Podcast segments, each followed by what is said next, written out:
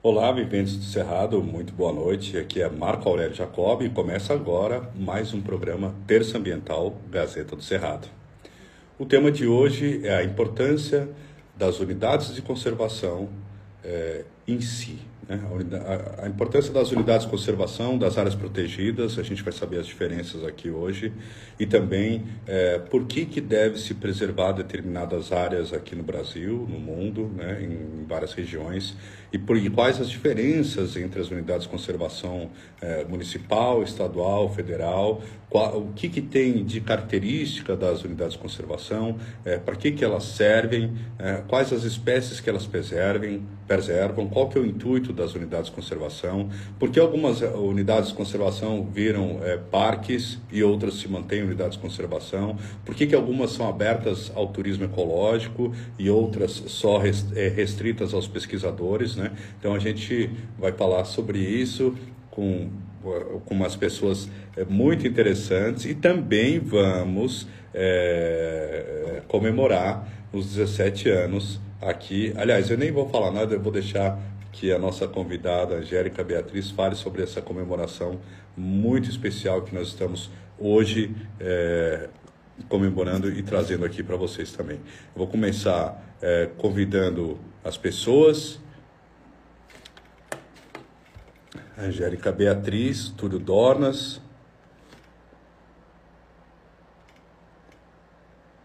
Aqui para poder participar. Ela já está assistindo.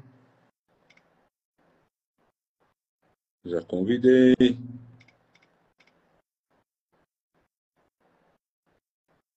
Já convidei o Túlio. Eu já vou dizer quem que quem que está aparecendo aqui também, é, quem que vai participar aqui.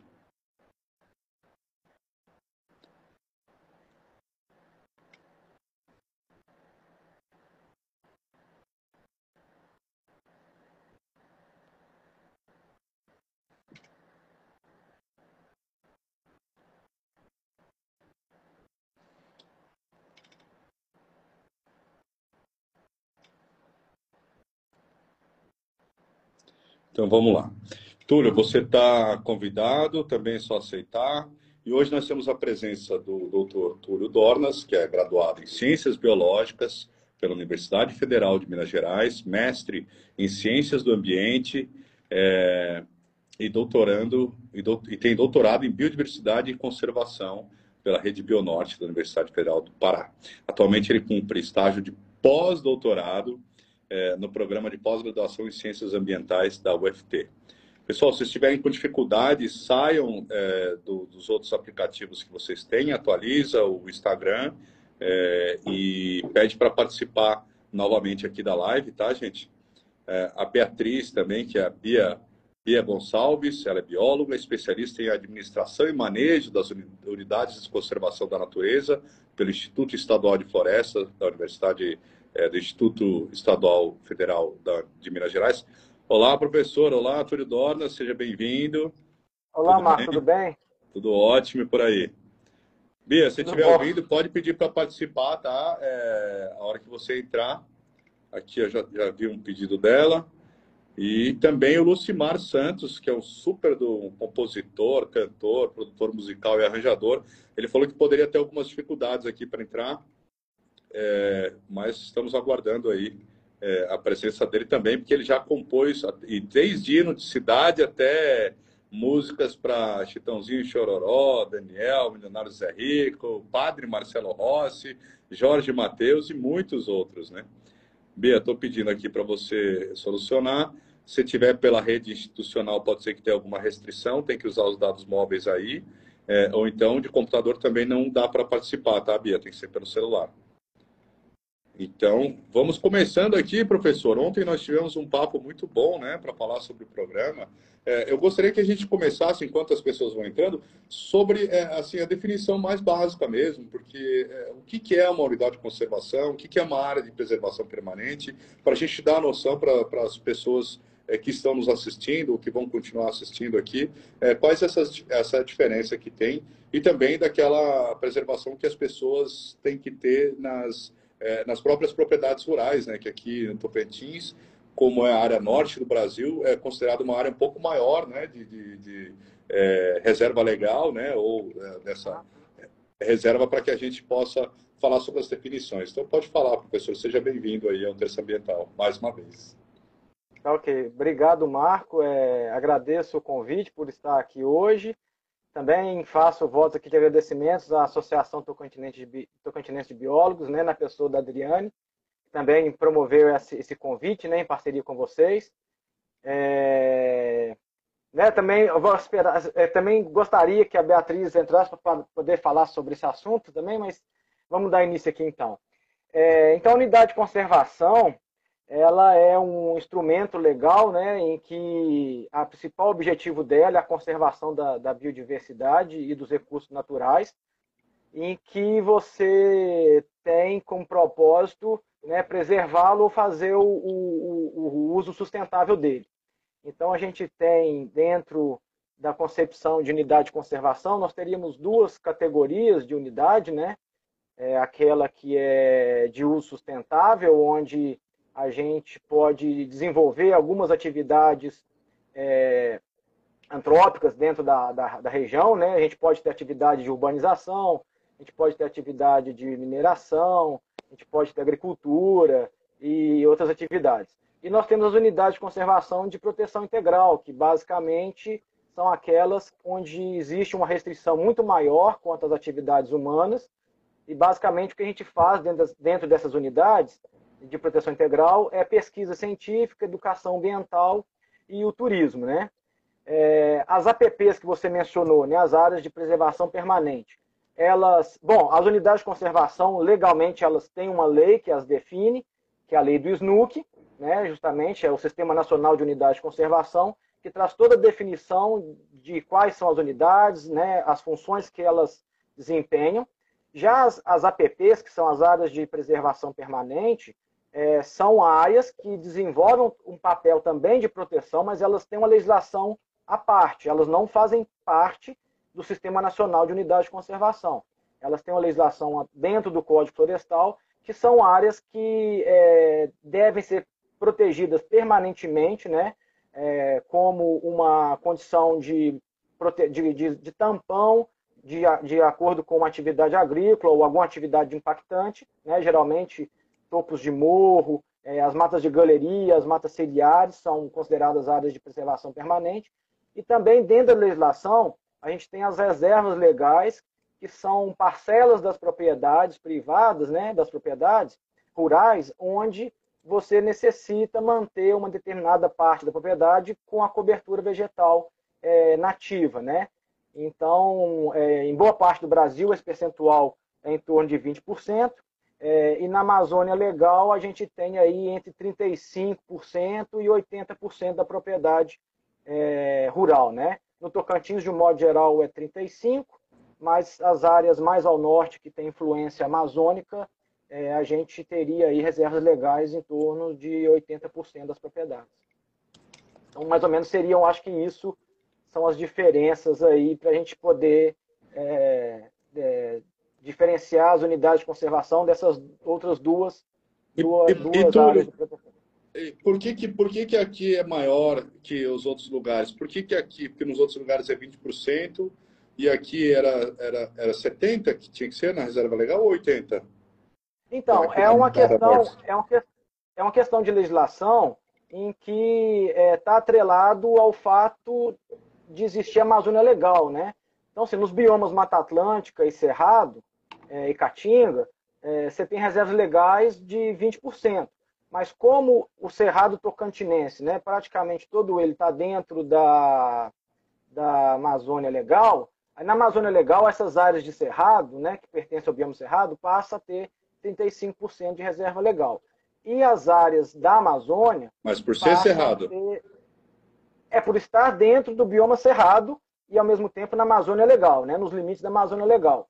A Amazônia Legal é um, é um, é um limite geopolítico, né, definido por lei na, na Constituição brasileira, em que você é, tem políticas, é, digamos, diferenciadas em função do contexto sociocultural, do contexto político dos estados que pertencem à Amazônia Legal. Então, dentro da Amazônia Legal, o que, o que pertence ao bioma cerrado passa a ter reserva legal de 35%. As áreas de Amazônia passa a ter reservas legais de 80%. No Tocantins, então, onde a gente tem Amazônia, as reservas legais seriam, portanto, de 80% é, das propriedades. Essa que é a, a, a, razão. É basicamente por causa da, da Amazônia Legal que abrange o estado Tocantins. Entendi. E o Cerrado também é muito importante, né, enquanto bioma, né? Então, a Bia parece que está tendo problema com a conexão na internet. Bia, tenta sair, fechar os outros aplicativos, reiniciar o celular e volta depois. A gente convida aqui para você participar. Tá? Ouço. Agora sim. Não. A gente, para mim, aparece um círculozinho ali carregando. Acho que na sua tela, para mim, parece, parece tudo escuro, Beatriz. Tenta, tenta, tenta, tenta sair, é, reiniciar o celular, fechar os outros aplicativos. Pra... A câmera está aberta, ligada?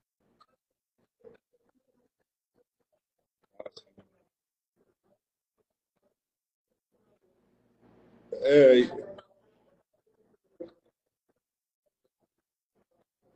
entendi. É, tenta, porque qualquer coisa a gente você faz a participação por áudio, mas vamos tentar mais uma vez para a gente te ver. É importante. tá bom. É importante também a Beatriz falar é. nesses aspectos aí, que ela é bem entendida do assunto. É, e foi por causa dela que a gente fez esse, é, esse programa que ela vai explicar para nós é, por quê, qual, o que, que a gente está comemorando aqui agora, o Estado Tocantins.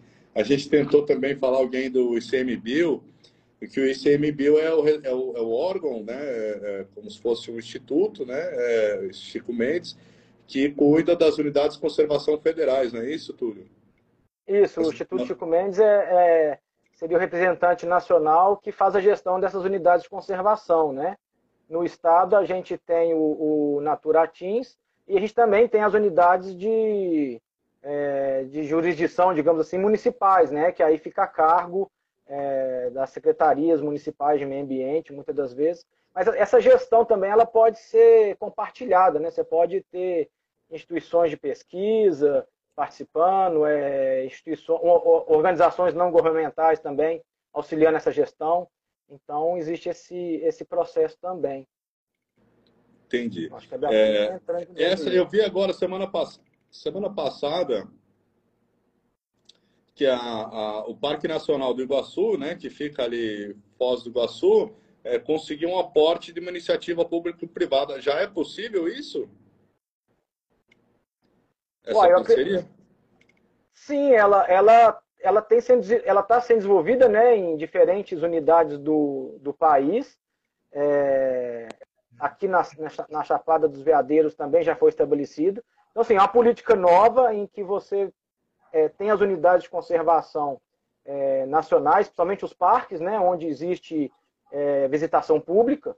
E, então, esses parques têm passado a ter uma, uma cogestão na parte que se diz respeito ao turismo, né, ao uso público, em que a iniciativa privada faz essa gestão, né, trazendo os atrativos, liberando, deixando eles disponíveis para as pessoas, né? E, e aí o órgão ambiental responsável, federal, estadual, ele vai se concentrar na questão da gestão dos recursos naturais, da biodiversidade, da pesquisa científica, mais ou menos nesse sentido. Porque os parques, que são essas unidades que, que têm as concessões, elas têm essa função também, né? Além da visitação, elas também têm a função da, da pesquisa e da conservação da biodiversidade.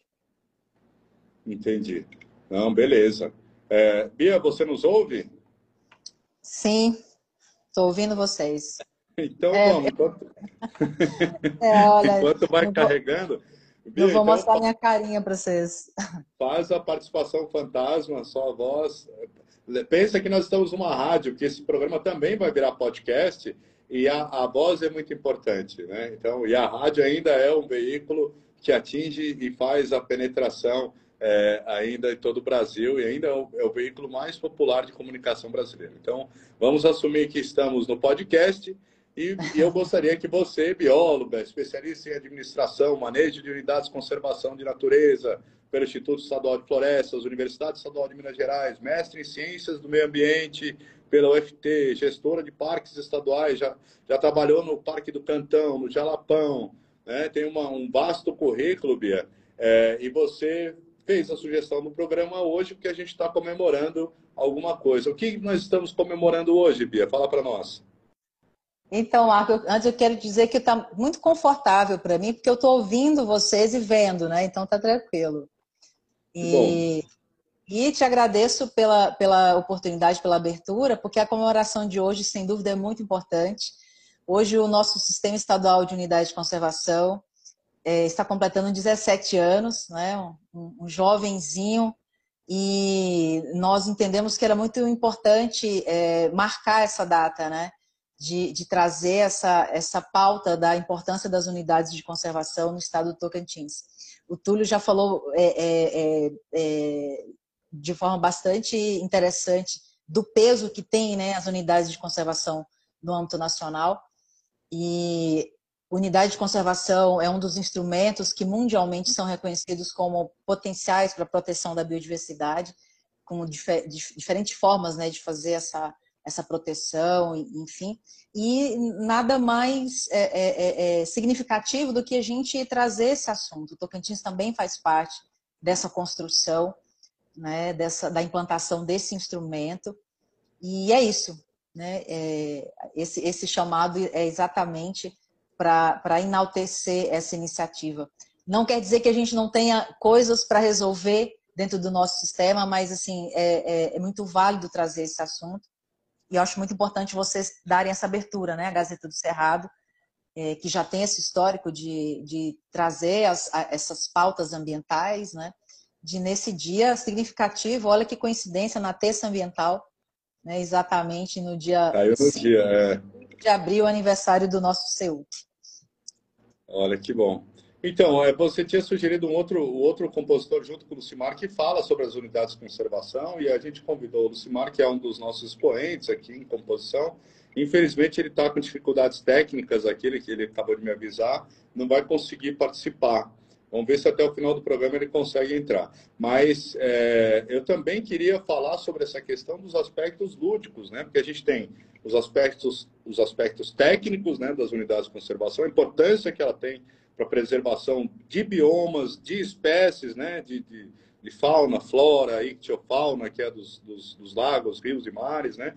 É, mas eu também é, queria que você falasse, Bia, daquela música que você me passou, é, que fala sobre as unidades de conservação, né? Elas são, essa música foi feita aqui para as unidades do Estado Tocantins, então, essa, essa música, ela é uma produção do, do Lucimar, juntamente com um parceiro, um colega nosso, o Rodrigo Rodrigues. E o Rodrigo, né, que, que, que, que foi o, o, autor né, da, da letra da música, ele, ele comentava com a gente que conhecer as pessoas que trabalham defendendo o Cerrado aqui no Tocantins, o inspirou muito, né? Ele é, ele é carioca, ele está há um tempo aqui no, Tocantins, casado com uma grande amiga nossa também. E eles batalham nessa questão da proteção da biodiversidade, né? É, é, Rodrigo também tem uma experiência vasta com unidades de conservação. E aí essa música nasceu disso. E quando eu te mostrei essa música, era para chamar a atenção do quanto ele conseguiu trazer cada um dos aspectos né, da biodiversidade do, do, Tocantins. Eu acho interessante, Marcos, é que assim, é, a gente está falando de um assunto bastante técnico, só que ele está misturado com cultura. Né? Então, o Lucimar ele já tem essa, esse perfil, né? ele tem conseguido cantar muitas das belezas do Tocantins. Nós que trabalhamos é, por isso, mais por isso na... que a gente quis convidar ele, porque essa não era a única música que ele tinha a respeito do Sim. meio ambiente, né? E a inspiração que ele tem da natureza. Aliás, muitos artistas, né? Desde a Renascença antiga, aliás, né?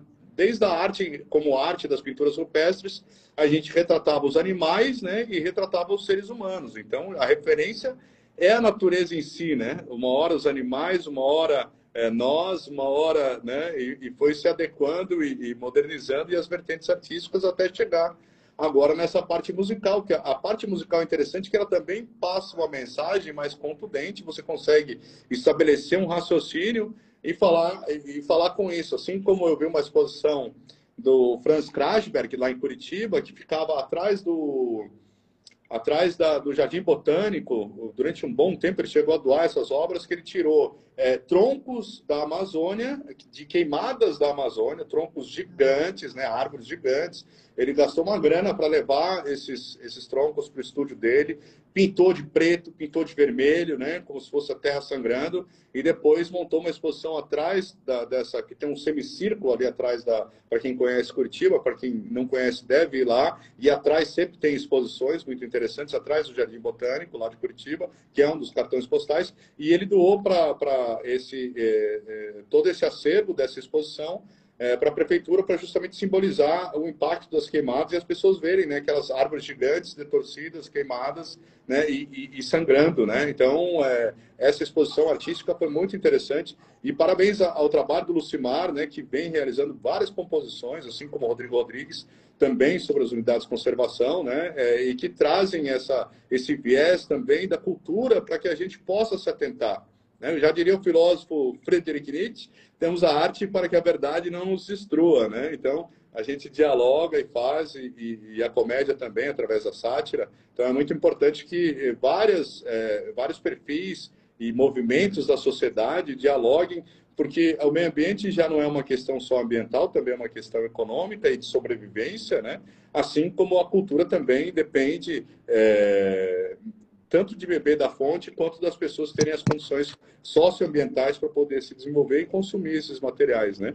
Então, é, a gente fica super feliz de poder ter artistas renomados como ele que trabalhem nessa questão e também ressaltam a importância do meio ambiente. Eu queria, eu queria que você desse, Bia, já que você é, é uma, é uma especialista aqui nessa área do, do Estado é, e já teve contato com várias unidades de conservação, que você desse um panorama para a gente, como que estão as unidades de conservação aqui no Estado, né? É, e elas servem para quê? Especificamente? É para proteger o cerrado ou então está só no bioma cerrado? Eu sei que aqui a gente está em área de transição com a Amazônia, na, na beiradinha ali com o Pará, em vários momentos. É, para que, que, que são as, as unidades de conservação estadual aqui do Tocantins, estaduais aqui? Então, essas áreas, elas são, são definidas né, com o propósito de proteger a biodiversidade.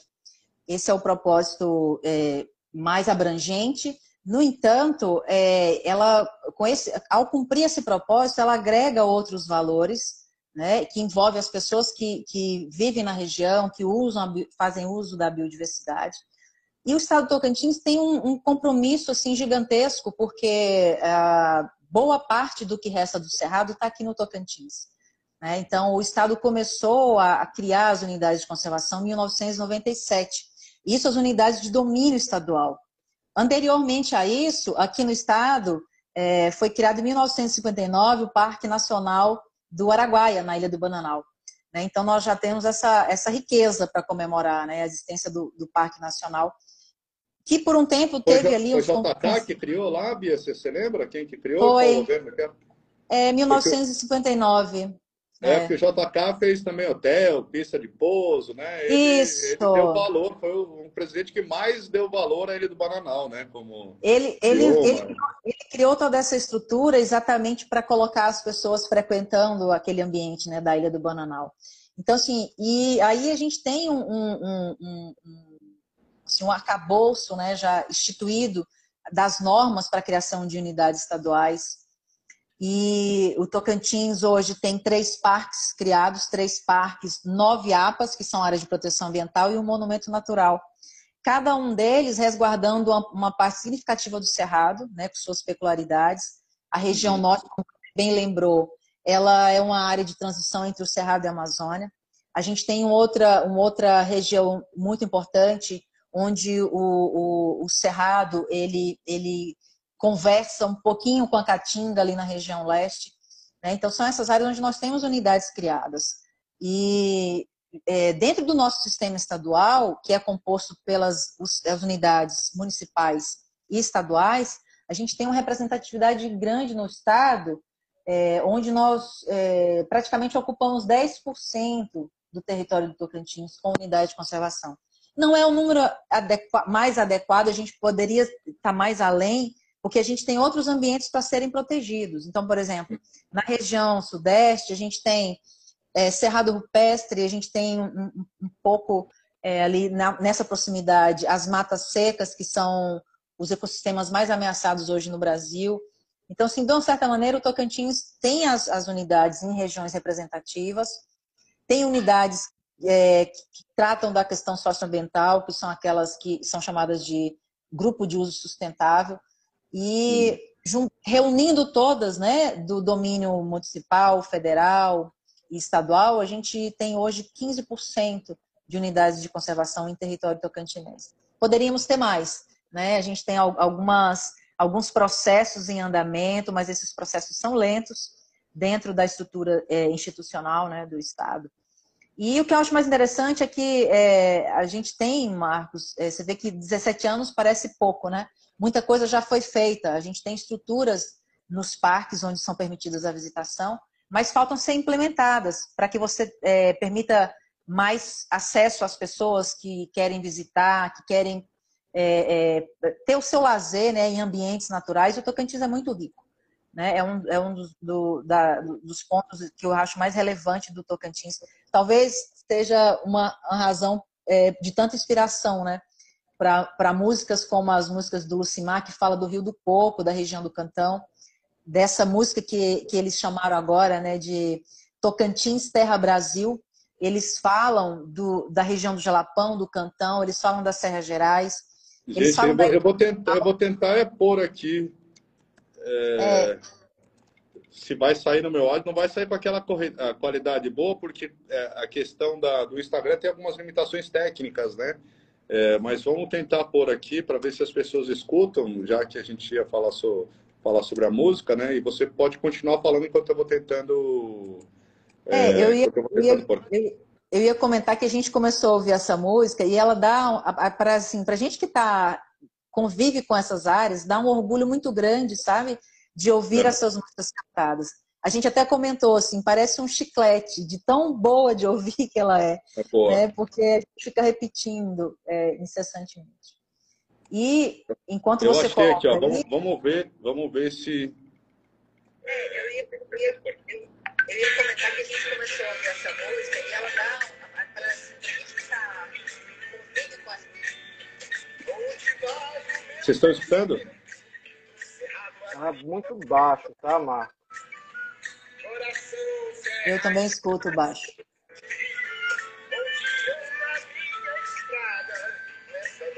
Melhorou um pouco.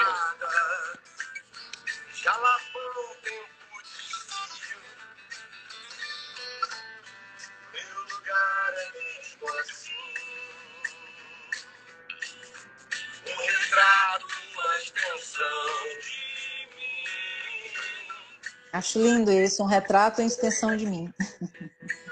É... Tem, tem outra frase dela que ela diz assim: a minha ilha é o bananal. Eu acho fantástico essa sensibilidade que ele teve.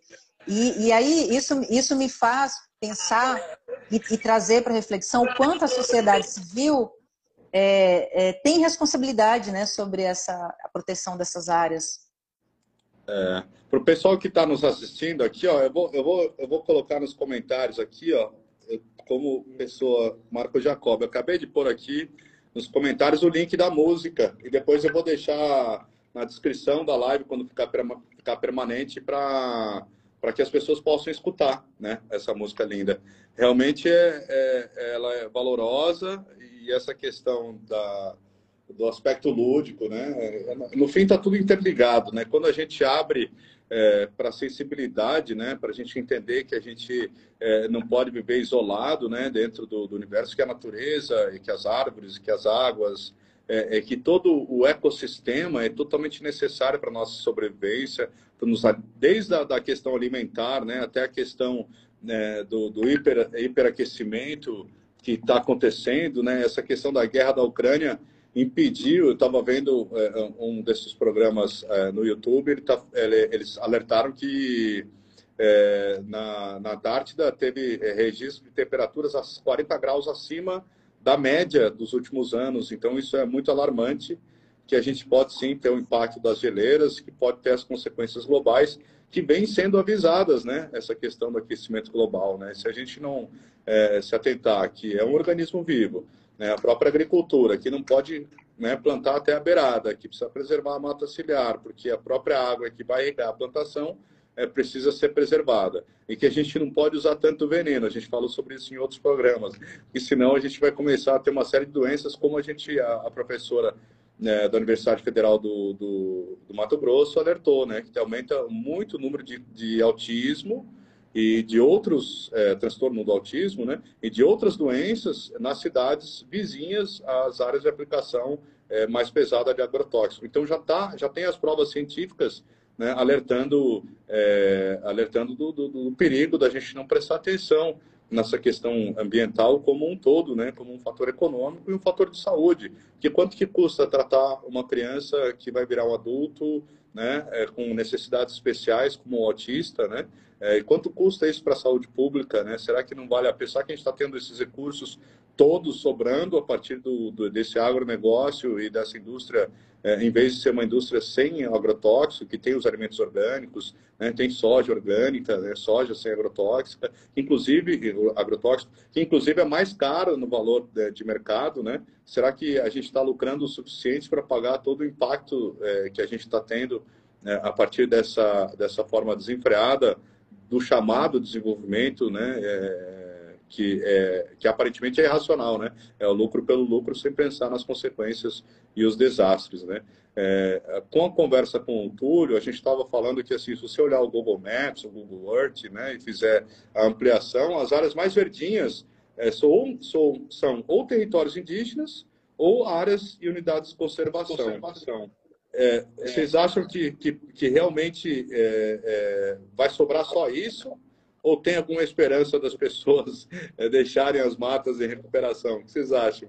Pode começar tudo. Olha, olha é Marco, é, você comentou aí de mudança climática, né? As unidades de conservação, só fazendo um gancho, tem um papel muito importante, porque uma das razões das mudanças climáticas é o aumento de, de gases do efeito estufa na atmosfera, né? Então, o CO2 principalmente. E as unidades de conservação têm esse papel de captar, né, sequestrar esses gases da atmosfera e incorporar em, como biomassa né, na, na vegetação.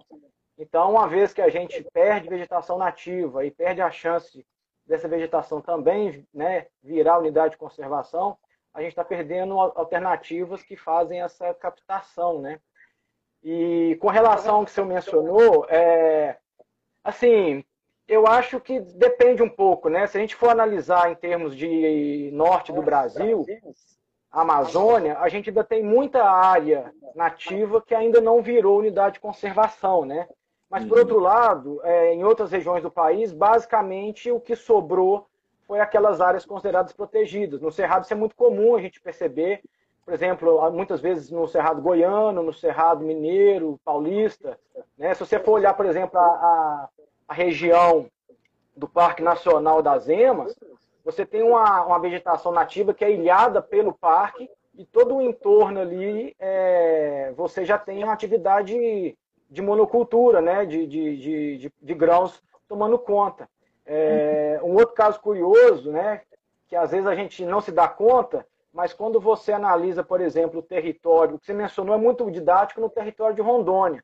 Quando você pega o estado de Rondônia, é, e analisa, né, a gente, vamos dizer assim, sem nenhum tipo de filtro. Você vê só a imagem da cobertura vegetal do estado de Rondônia. Então, basicamente, você tem um contraste entre um branco e um verde. Esse branco são áreas agricultáveis, né, é, área de urbanização e assim vai. E o que sobrou de verde, lá, basicamente, ou é terra indígena ou é unidade de conservação. No Tocantins, ainda não. A gente consegue olhar para o mapa do estado e a gente tem ainda blocos gigantes de vegetação nativa, somente do Cerrado, né, na porção no, leste e nordeste do estado. A gente tem alguma coisa ainda na, na região sul do estado, né, um pouco na região sudeste, mas é, a tendência é que talvez é, tenhamos um futuro nesse sentido. Né? A área que for protegida é que vai restar. Se a gente for analisar, ontem nós estávamos conversando sobre isso, se a gente for analisar, por exemplo, a Amazônia Tocantinense, hoje, é, basicamente, né, a região norte do estado, onde nós tínhamos é, a, cobertura vegetal de floresta amazônica, que hoje é em torno de 20%, 15%, a gente tem um, um, uma paisagem muito fragmentada. E o que sobrou, basicamente, é reserva legal, que ainda pode vir a sofrer outras interferências, porque é, no mecanismo de divisão de matrícula, né, a propriedade pode ser dividida, a reserva legal vai ser dividida também. E, e nós temos algumas áreas, por exemplo, a terra indígena Xambioá, que, que segura isso. Né? Então, é, é uma área que no futuro eu imagino que pode ser um grande refúgio de Amazônia Tocantinense, né? caso a gente não tenha unidades de conservação criadas por lá. Até um, um ponto interessante, né? a Beatriz falou de, do contexto todo da, das unidades do Tocantins, né? Tem uma, nós temos essa variedade, números de unidades de conservação, mas ainda nós não temos unidade de conservação de proteção integral que preserve os ecossistemas amazônicos do norte do estado. Então, é, essa, essa paisagem fragmentada, ela carece muito de que se seja criado, de, de preferência de proteção integral, né, que são os parques, as estações ecológicas, os monumentos naturais, os, os refúgios de vida silvestre, porque essa região está altamente impactada. E, e, e, no futuro, não vou dizer próximo, mas também não está tão longe, vai ser isso, né? Basicamente vai sobrar as unidades de conservação e as terras indígenas. Então, careceríamos de interferências, de ações nessa região do, do, do estado, né? Já a porção de Cerrado, a gente tem uma representatividade relativamente boa de unidades de conservação, é, que mantém ali parte do cerrado, mas é evidentemente que algumas porções ainda dependem de ações de conservação. Né? É, é, mais ou menos por aí. O ecossistema que a Beatriz comentou de matas secas no sudeste do estado, são as matas estacionais deciduais, né? Lá tem uma paisagem muito, muito peculiar, que a mata seca é uma vegetação onde na época seca, né, que agora que nós vamos começar a partir de abril e maio, as folhas das árvores caem, fica aquela vegetação dita pelada, né, que é sem folha, por mais ou menos aí uns 5 a 6 meses, e depois com a chuva retoma. E esse tipo de vegetação ela tem um alto nível de endemismo. Né? O endemismo são aquelas espécies exclusivas, né? E, e, a gente tem, como a Beatriz falou, é o sistema mais ameaçado do país, e no Tocantins a gente tem muito pouco dessa vegetação e ela ainda não é protegida legalmente, né? Então ela, ela realmente carece também de uma, de uma ação de conservação praticamente emergencial, né? É urgente. Entendi. Bia, mas como é que, como é que faz essa, como é que é essa demanda para a criação de novas áreas de conservação? Ela parte é, da universidade ou parte dos órgãos de, de, de, de meio ambiente ou, ou, as próprias relatórios de espécies ameaçadas ou de áreas ameaçadas ou então esses relatórios mundiais, né, de, de, ou globais, né, de aquecimento global, é que fazem nos atentarmos, não, aqui a gente precisa preservar mais, porque aqui a zona quente está maior, ou então aquelas, aqueles corredores aéreos, né, que chegou a fumaça quando fizeram aquela grande queimada no Pará, que foi até passar em São Paulo, que provou do, a questão do eh, provou e ressaltou a questão dos rios aéreos, né, que levavam para lá. Como é que quais são os fatores que fazem com que sejam criadas novas unidades de conservação? Marco, eu vou falar pontualmente do Tocantins. Então, é, a gente tem um, um, um marco, né? Estou falando o seu nome de novo. O estudos do Ministério do Meio Ambiente, né, da época anterior à criação do, do Estado do Tocantins e depois estudos que foram sendo atualizados, eles já apontavam demandas diárias com necessidade de conservação. Né? E, a, e esse foi um dos pontos de partida para que o Tocantins, né, ao ser criado, e desenvolver as suas políticas ambientais, é, é, é, organizar né, e focar essas, essas, essas ações né, de proteção, criação de instrumento legal e tudo mais. Então, sim, as unidades existentes hoje, criada pelo Estado do Tocantins, elas seguiram essa estratégia já, já apontada né, pelo Ministério com, a partir de estudos de especialistas que apontavam a necessidade de proteção de, de é, ambientes específicos, ocorrências de, de espécies é, é, que precisavam, que requeriam né, um aprofundamento na pesquisa. Então, são esses critérios. Né? Então, assim, basicamente isso só assim para resumir a, a, coisa, né? E, mas é, outras demandas elas surgem de acordo com, com, com novos estudos que vão sendo realizados. Porém, no caso do Tocantins, é, embora a gente ache importante essa comemoração do que nós já temos né, dentro do sistema estadual, é claro que existe uma demanda de processos que não foram concluídos. Então, por exemplo, a gente tem as nossas unidades e essa que o, o, o doutor Túlio falou também, né? Da, da, dessa parte da floresta de Xambioá, né? Naquela região indígena. Exatamente. Então, assim, a, a, gente tem uma concentração de áreas já criadas na região é, leste-oeste, é, e, e demandas de processos já iniciados para a região sudeste, mas nós não temos áreas significativas, né, com a proteção mais rigorosa, que seriam de proteção integral, na região norte, isso é fato, né?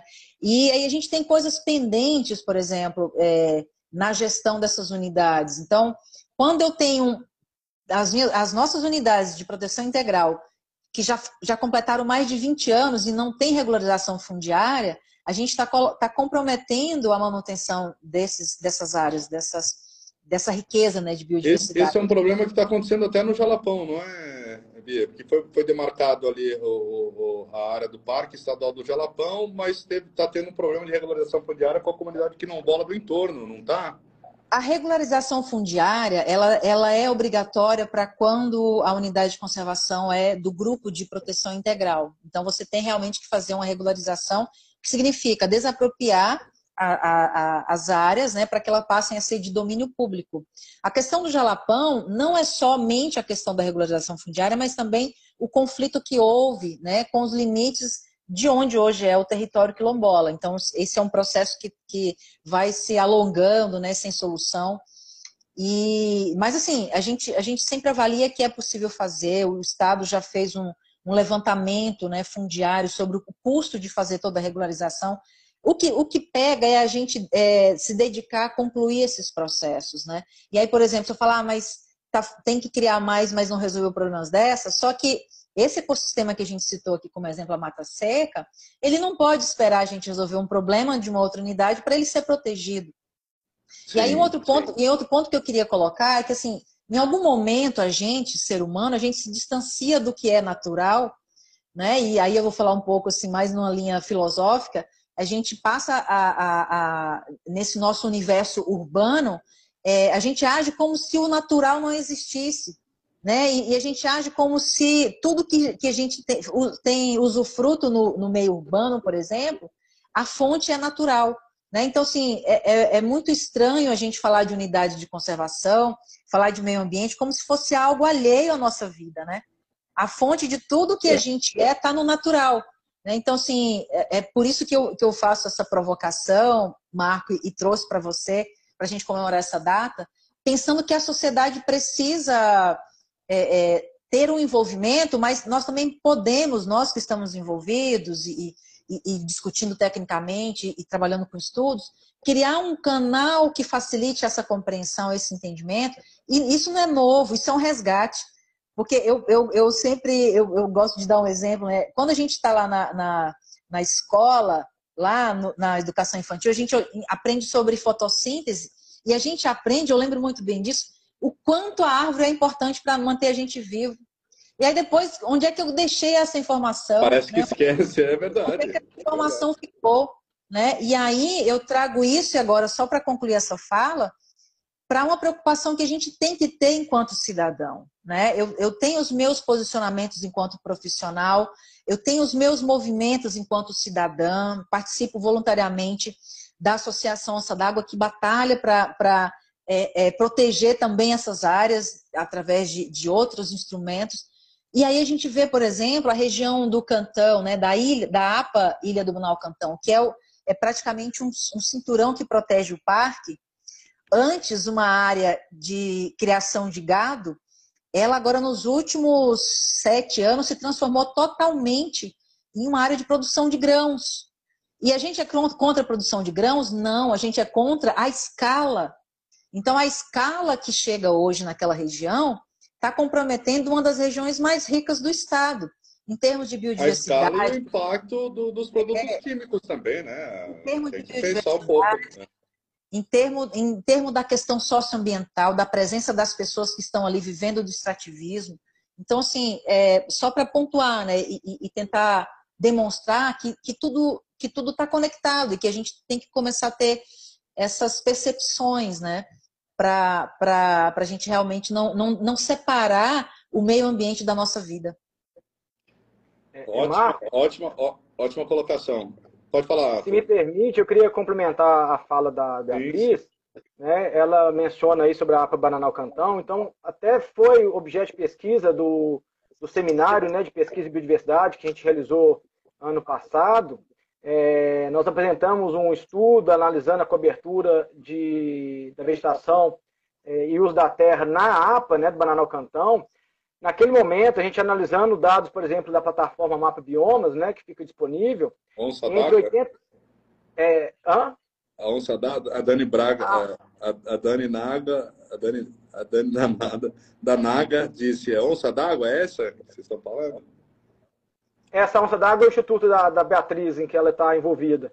Ah, tá. E, e, e aí, nesses anos, entre 85 e 2019, né, que ela fala que antes a gente tinha muita áreas de pastagem que se transformaram em áreas de monocultura, né, a gente teve na APA entre 85 e 2019 um acréscimo de 419 mil hectares de área é, antropizada, né, que corresponde a mais ou menos teve um aumento de 121% e hoje a APA está com 40% do limite dela é, de algum modo, antropizados. Né? Então, o que acontece? A, a APA, né, a Área de Proteção Ambiental, que é uma categoria de unidade de conservação de uso sustentável, ela exige que a gente tenha um zoneamento. Né? O plano de manejo dela tem que trazer um zoneamento, mais ou menos um ordenamento territorial do que pode, do que não pode ser feito, né? Com, e se é feito, como deve ser feito. Algumas áreas é, você está, digamos assim, autorizado a expandir a área urbana, expandir a atividade agrícola. Em outras áreas, você precisa manter as, as vegetações nativas. Então, é importante que é, o plano de manejo da APA, né, aí no caso não só dessa APA Banal Cantão, mas das demais APAs do Estado Tocantins, os planos de manejo precisam ser é, efetivados né, e esse zoneamento respeitado. Aí nós vamos conseguir é, ter altas produtividades né? seja de grão, seja de pecuária, qualquer outra atividade, mas ao mesmo tempo é, mantendo um certo nível de conservação nessas áreas. A Beatriz falou que lá é uma área de é, alta de biodiversidade, né? Nós temos umas matas, né, chamadas as matas de transição ou ecoto no Cerrado da Amazônia. Nessa região da APA, elas eram muito comuns. Nós tínhamos mais ou menos aí é, algo em torno de 500 mil, 600 mil hectares desse, dessa formação de floresta. Hoje, elas são aproximadamente 25 a 30 mil hectares. Né? Pode parecer muito, né? 20, 25 mil hectares, 30 mil hectares, mas se a gente analisar o histórico, né, já foi perdido mais de, de 10 vezes a área original. Então é importante que a gente fique alerta com essa, com essa questão. Né? Então, só fazendo esse adendo com a fala da Beatriz, né, no caso da APA Banana ao Cantão, de que esse processo né, de uso da terra lá está intensificado e está se intensificando. Então é preciso que a gente, entre aspas, bote um freio né, para poder deixar a coisa é, mais, mais harmonizada, né, mais sustentável, que é a palavra é, que tanto se deseja.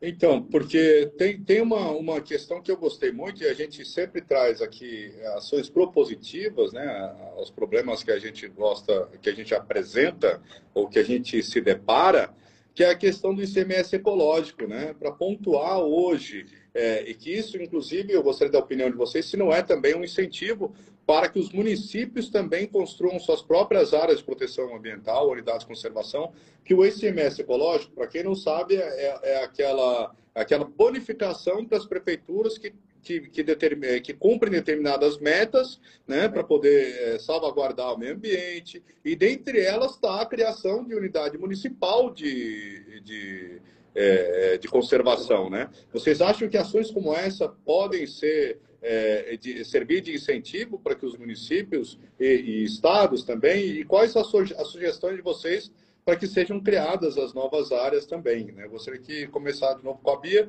o que, que ela acha sobre o ICMS ecológico e depois o professor Túlio pode complementar.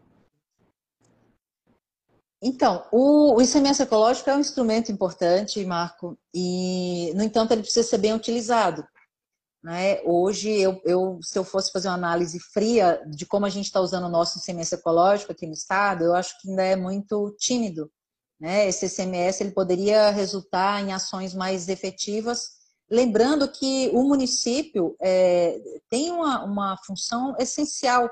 Né? No município onde é, as, as coisas estão acontecendo, onde você está na ponta, onde você está na proximidade ali com o que a gente pode chamar de mundo real. Né? E aí, no âmbito municipal hoje, a gente tem é, criado apenas um parque, quatro APAs, né, área de proteção ambiental, e dois monumentos naturais. Então, assim, tem, tem uma. Sendo que o último monumento foi criado em 2018, né? Então, assim, uma ação recente, relativamente recente. O Estado, a última vez que o Estado criou a unidade de conservação foi no ano de 2001. Né? Então, é, a, a, eu tenho uma preocupação de, de que o CMS ecológico seja visto como instrumento só para ganhar bônus. Então, eu crio uma unidade sem muito critério para ganhar esse bônus ambiental. Então, eu falo nesse sentido de a gente usar esse instrumento de uma maneira é, mais qualificada, né, mais criteriosa, mais cuidadosa e pensando de fato em que, que o município pode é, é, é, beneficiar a população, a sociedade, criando unidades de fato de relevantes, né, que sejam importantes para aquela região. Sim, e qual a sugestão, então, para a gente é, melhorar, valorizar e, e, e, estabelecer novas áreas, como a gente está comentando aqui, é, de unidades de conservação, Diana? eu acredito que a gente tem que, que primeiro participar enquanto sociedade civil. Pode parecer um, um, um clichê e pode às vezes até parecer cansativo e desanimador, mas a gente tem que usar os espaços que estão abertos para a manifestação da sociedade. Então, por exemplo, as unidades de conservação elas devem ter conselhos. Esses conselhos é, é, é, é o, é o, formato democrático de, de colocar a sociedade participando de decisões de gestão. Então, é, você pode estar ali com a sua opinião, com a sua colaboração, com o seu conhecimento, é, levando essas contribuições para uma tomada de decisão do município ou dentro da unidade de conservação. Então, eu diria que esse é um dos caminhos é, mais relevantes de a gente entender, enquanto sociedade, como eu posso participar e posso contribuir. Porque quando eu vejo que as coisas não estão corretas e eu não procuro uma forma de, de fazer algo, né, e eu me contento em, em só perceber e, e falar, eu estou fazendo pouco. Então, eu acho que esse seria um dos, dos mecanismos. E a outra questão é, é uma responsabilidade que, que tal, tal, talvez passe também pela questão política, né, de nós como cidadãos, eleitores, nos afinarmos mais com as pessoas que a gente elege, porque são esses gestores que vão determinar como as coisas andam. Então, assim, se eu, se eu tenho um, um no momento, né, um, vou citar um exemplo aleatório, um município determinado a cuidar das questões ambientais, a criar o seu, o seu plano municipal de meio ambiente, a criar a unidade de conservação. Então, isso é o reflexo do interesse daquele gestor. Né? Então, por N motivos, ele, ele tomou essa iniciativa, ele criou a sua estrutura. Né? Então, a gente tem que ficar atento, eu acho, a essas oportunidades, porque gestores. E tem, e, e tem as iniciativas independentes também, né? Aqui, a, a... quem falou? A Débora a Débora Rodello. Ela falou assim: há poucos incentivos ou iniciativas para a criação de reservas particulares é, de patrimônio natural, as chamadas RPPNs, né? É, isso também é uma forma de um indivíduo que tem uma área é, com uma mata, por exemplo, uma beira de um córrego ou uma encosta de uma montanha, né, pode transformar essa área numa RPPN para que seja uma reserva né, particular de patrimônio natural, né? Também é, é, é, muito difícil conseguir isso também, né? Não, é, foi bom, foi bom a Débora trazer essa questão, porque as RPPNs elas são uma das categorias que estão previstas tanto no sistema estadual quanto no federal. E assim, uhum. ela, o incentivo que ela dá, de fato, se, se a pessoa, né, o proprietário, for colocar na ponta do lápis, pensando em, em ganhos econômicos, o, o, o, a isenção que ele recebe ali, por exemplo, para o imposto territorial rural é muito insignificante, não, isso não estimula a criar. Mas a gente vê, por outro lado, um movimento muito forte de proprietários criando RPPNs em todo o país, independente dessa facilidade financeira ou não. Mas eu queria lembrar, e aí fica essa informação aí para Débora, o, no âmbito federal, é, agora tem uma, uma novidade aí que o CMBio trouxe, eu não, eu não sei dizer se já está implantado, eu acho que sim, e quando que implantou, mas é uma implementação recente, um sistema é, é, que facilita a, a, aquele trâmite burocrático né, de entrada de documentos, de avaliação. Então, sim, o CMBio está chegando com um sistema bastante robusto que facilita para o interessado em criar RPPNs. O Estado do Tocantins, infelizmente, ainda não criou nenhuma. Nós temos 10 RPPNs no Estado, mas... Eu, eu, visitei, eu visitei uma. Não, sim. Eu visitei uma lá em Rio da Conceição. Elas foram criadas no, no, no domínio federal, eu quis dizer isso, né? Do domínio estadual, ah, no domínio estadual nenhuma foi criada ainda. E, ah, tá. e, sim, isso não faz muita diferença em termos de, de proteção, importa que sejam criadas. Mas hoje o estado do Tocantins tem 10 RPPNs e